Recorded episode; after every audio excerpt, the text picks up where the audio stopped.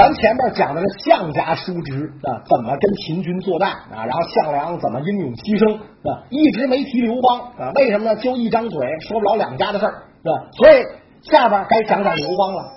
刘邦得了沛县，自称沛公，手底下呢也有了点人马啊。所以这个时候，萧何、曹参这帮人就跟刘邦讲：“咱得练练手了。”那咱不能光占沛县这么一一个小地儿，是吧？咱得这个把咱的人马撒出去，跟他们比划比划，是吧？夺点州郡，啊，夺点郡县，让人看看咱们不白给，啊。所以刘邦就让这个曹参呐，这个樊哙啊、夏侯婴啊这些人率领人马夺了四川郡的两个县城。啊，你别看这个呃，曹参是看守所所长出身。上了战场，挥舞大刀砍人是真不含糊。屠夫出身的樊哙就更不含糊了，那那真是一员壮士。后来的这鸿门宴上，连这个项羽都称赞他是壮士。夏侯婴也不白给，是吧？所以这些人嘁哩咔嚓砍瓜切菜一般，打的秦军是哭爹叫娘，然后就占领了四川郡的两个县。啊，这个时候的势力就越来越大，那不断的有人呐来归附这个。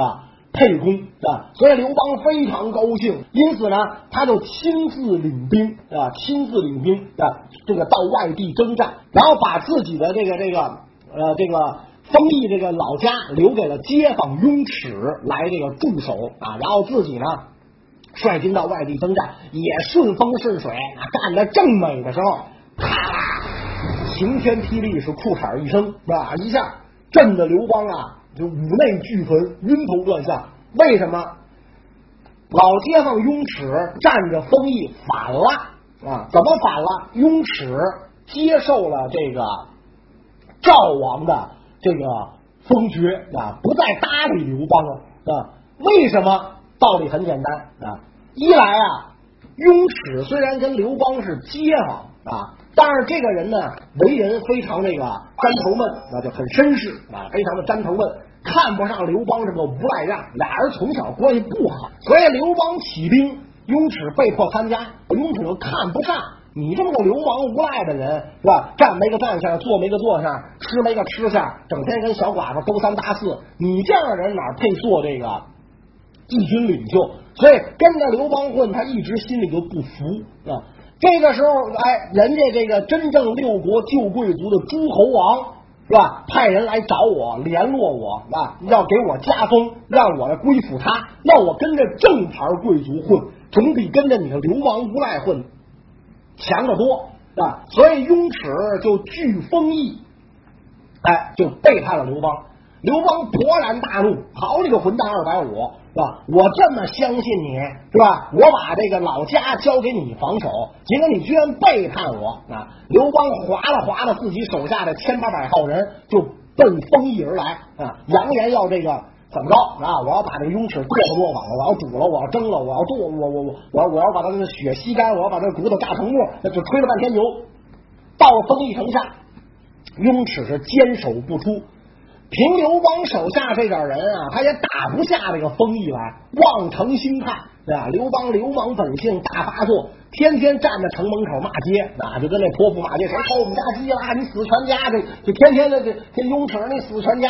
对吧？雍齿在城里人理都不理，都知道你这道菜是吧？哎，狗咬人行，人不咬狗，我都不懒得回嘴，我都懒得理你，懒得搭理你，你就浮云，我直接无视。那所以刘邦虽然天天在城外跳着脚骂街，但你打不进封邑，总是枉然啊！所以刘邦正在这个着急的时候，天降救星，谁呢？汉初三杰之二，前面咱讲过萧何，张良来了啊！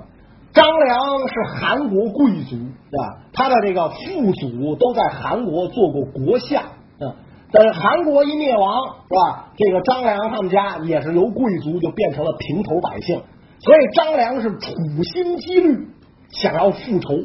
咱们前面讲过，秦始皇第五次这个巡游啊，在这个博博浪这个这博浪这个地方，那张良收买一个大力士，那扔一百二十斤重的大大大铁球，想砸死秦始皇，可惜仅中副车，啊，没砸中。啊，没砸中。然后这个这个秦军搜捕，找到一个大力士，那大力士够哥们儿，宁死不说是谁谁指使的，是吧？所以这个这个大力士被这个被杀啊，张良只好隐姓埋名逃往外地啊，逃到这个这个这个这个外地去去去去躲灾。他这个在这个隐居地待着的时候啊，躲灾的时候啊，有一次啊，他这个过一座桥啊，在这个过桥过桥的时候呢，哎，一个老头从这个张跟张良走一对脸啊，在这个俩人一走对脸，一走对脸，老头啊故意把鞋掉在地上了啊，故意把鞋掉地上啊，张良也没当没当回事，接着往前走，老头就把这个很不高兴，把张良叫住，小伙子。是吧？没看见我鞋掉了吗？是吧？把我鞋捡起来。嗯，张良一想，人家是老人家嘛，是吧？尊老敬贤啊，这是这个中华民族的优秀传统美德嘛，是吧？所以张良也没说话，就把老头的鞋给捡起来了。捡起来之后，老头往地下一坐啊，把脚一翘，说：“帮我穿上。”张良这个时候就很不高兴了，是吧？你咱素昧平生。是吧？又不是我给你把鞋踩掉了，是吧？幸亏你没倒地下，然后跟我要钱，你这这这这事儿更麻烦，对吧？那又不是我给你踩掉，你让我捡，我捡了，捡完了之后，你还让我给你穿，你这有点给脸不兜着了，是吧？但是这个这个这个这个张良又转过来一想，嗨，还是那句话，人家老人家嘛，对吧？这个嗯，就是。尊重他一下吧，帮他一下吧，他也许腿脚不方便啊，就帮助这个老头就把这鞋给穿上了啊，而且恭恭敬敬的行礼啊，老丈您穿好，您走好啊，别再掉鞋了啊，再掉鞋您您遇上也不一定再能遇上我这样的人了啊。老头穿上鞋之后看了看，嗯，说小伙子，五天之后黎明在此相会啊。张良不明所以，为什么呀？我我跟你约什么劲儿啊？是吧？五天之后在在在这儿相会，是吧？黎明。但是张良一想，也许这个人是个异人，是吧？也许这个天生异人，我没听说过他，是吧？那既然如此，那好吧，那就五天之后就来吧。五天之后，黎明时分，张良来到桥头，一看老头已经在桥上等着。老头满脸怒容，是吧？你怎么这么晚啊？跟老人家约会，老人家先到，你迟到，你像话吗？去去去去去，五天之后再来，是吧？说那个那个不要不要再再再再再那个什么，不许再迟到了啊！然后老头就不见了，是吧？张良满肚子不高兴啊，但是一想啊，这也许是个艺人，也许会有收获，所以五天之后提早又到了。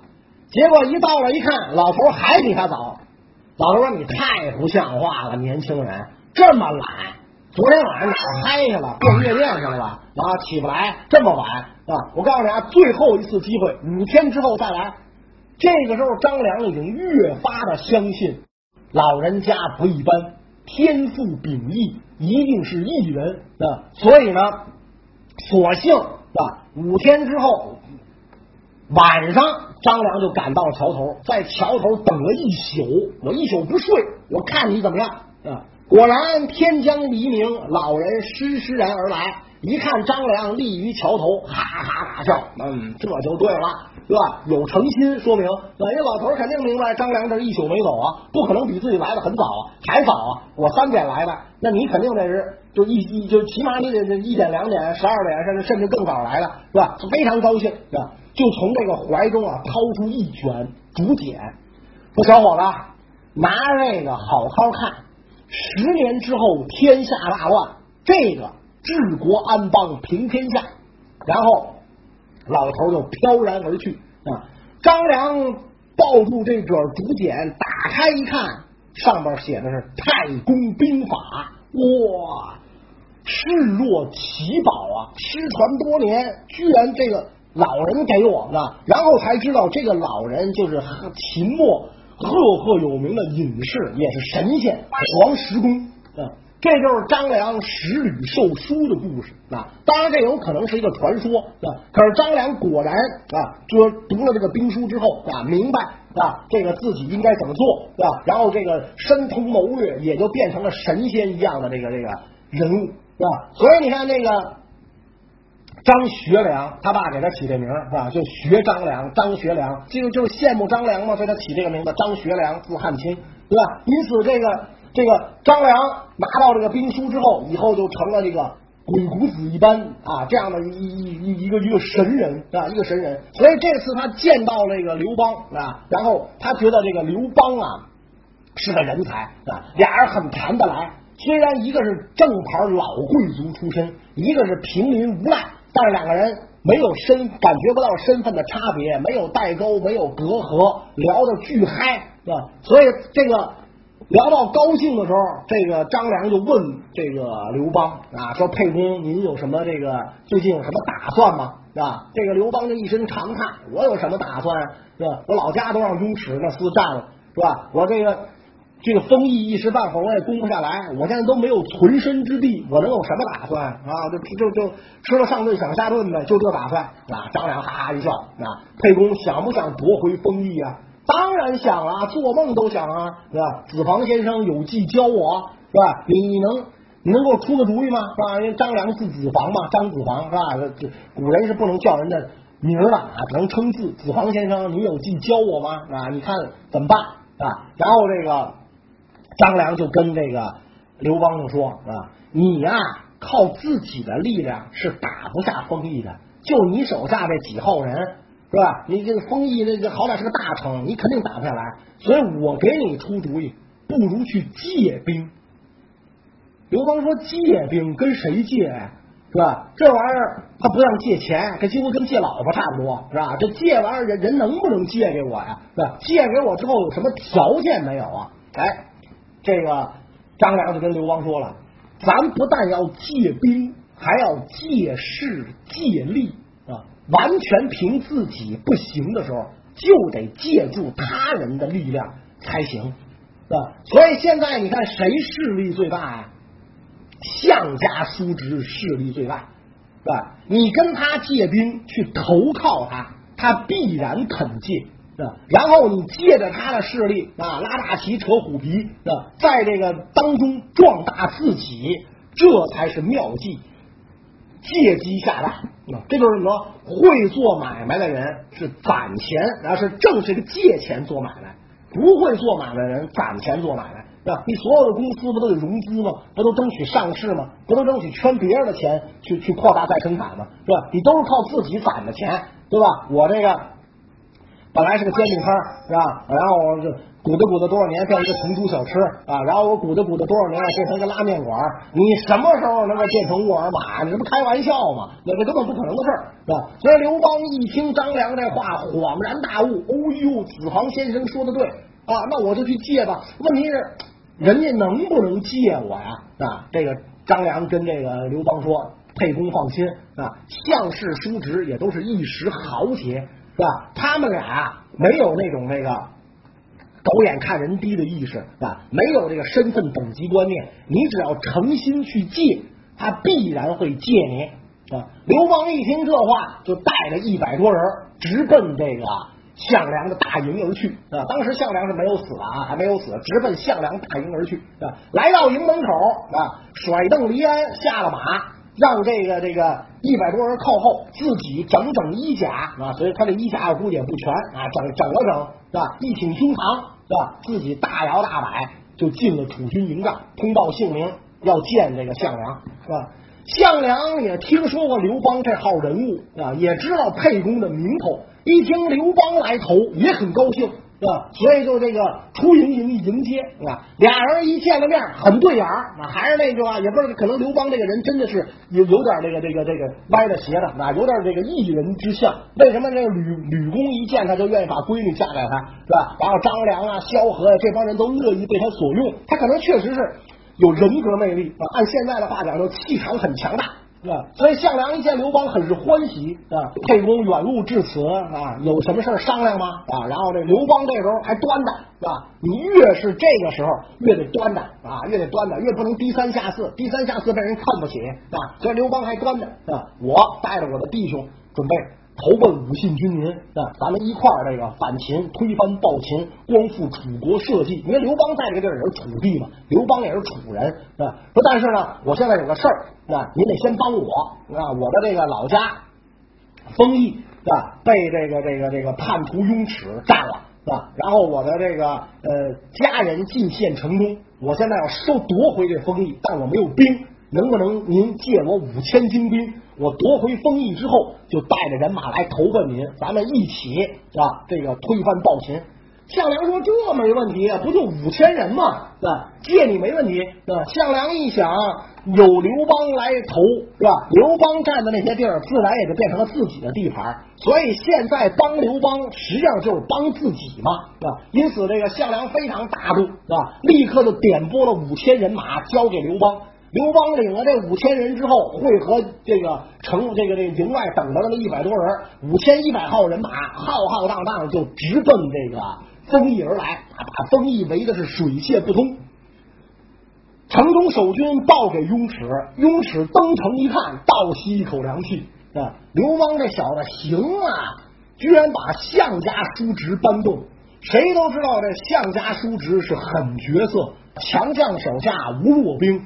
看来这帮人啊不好相与啊，不好对付，怎么办啊？这个雍齿知道，如果抵抗，以刘邦的这种流氓本性，入城之后他必然是大开杀戒啊。所以雍齿就派人去跟刘邦协商啊，我答应投降啊，我可以投降，但是我有条件啊，我投降之后，你不能追究我以前叛变的这个罪过啊，你不能伤害我啊，我的生命。财产安全要得到保护，城中百姓你更不能伤害啊！刘邦一听，兵不血刃能得封邑啊，那这可以啊，啊，他也知道得人心得天下，对吧？我兵不血刃夺回封邑，我没事，我杀人干什么？我杀的这都是我自己的人呐，而且这都是我我这都是我的百姓，我的地盘，我当然没有必要杀人了，是吧？所以刘邦说没问题，只要你能投降，你这封邑能够。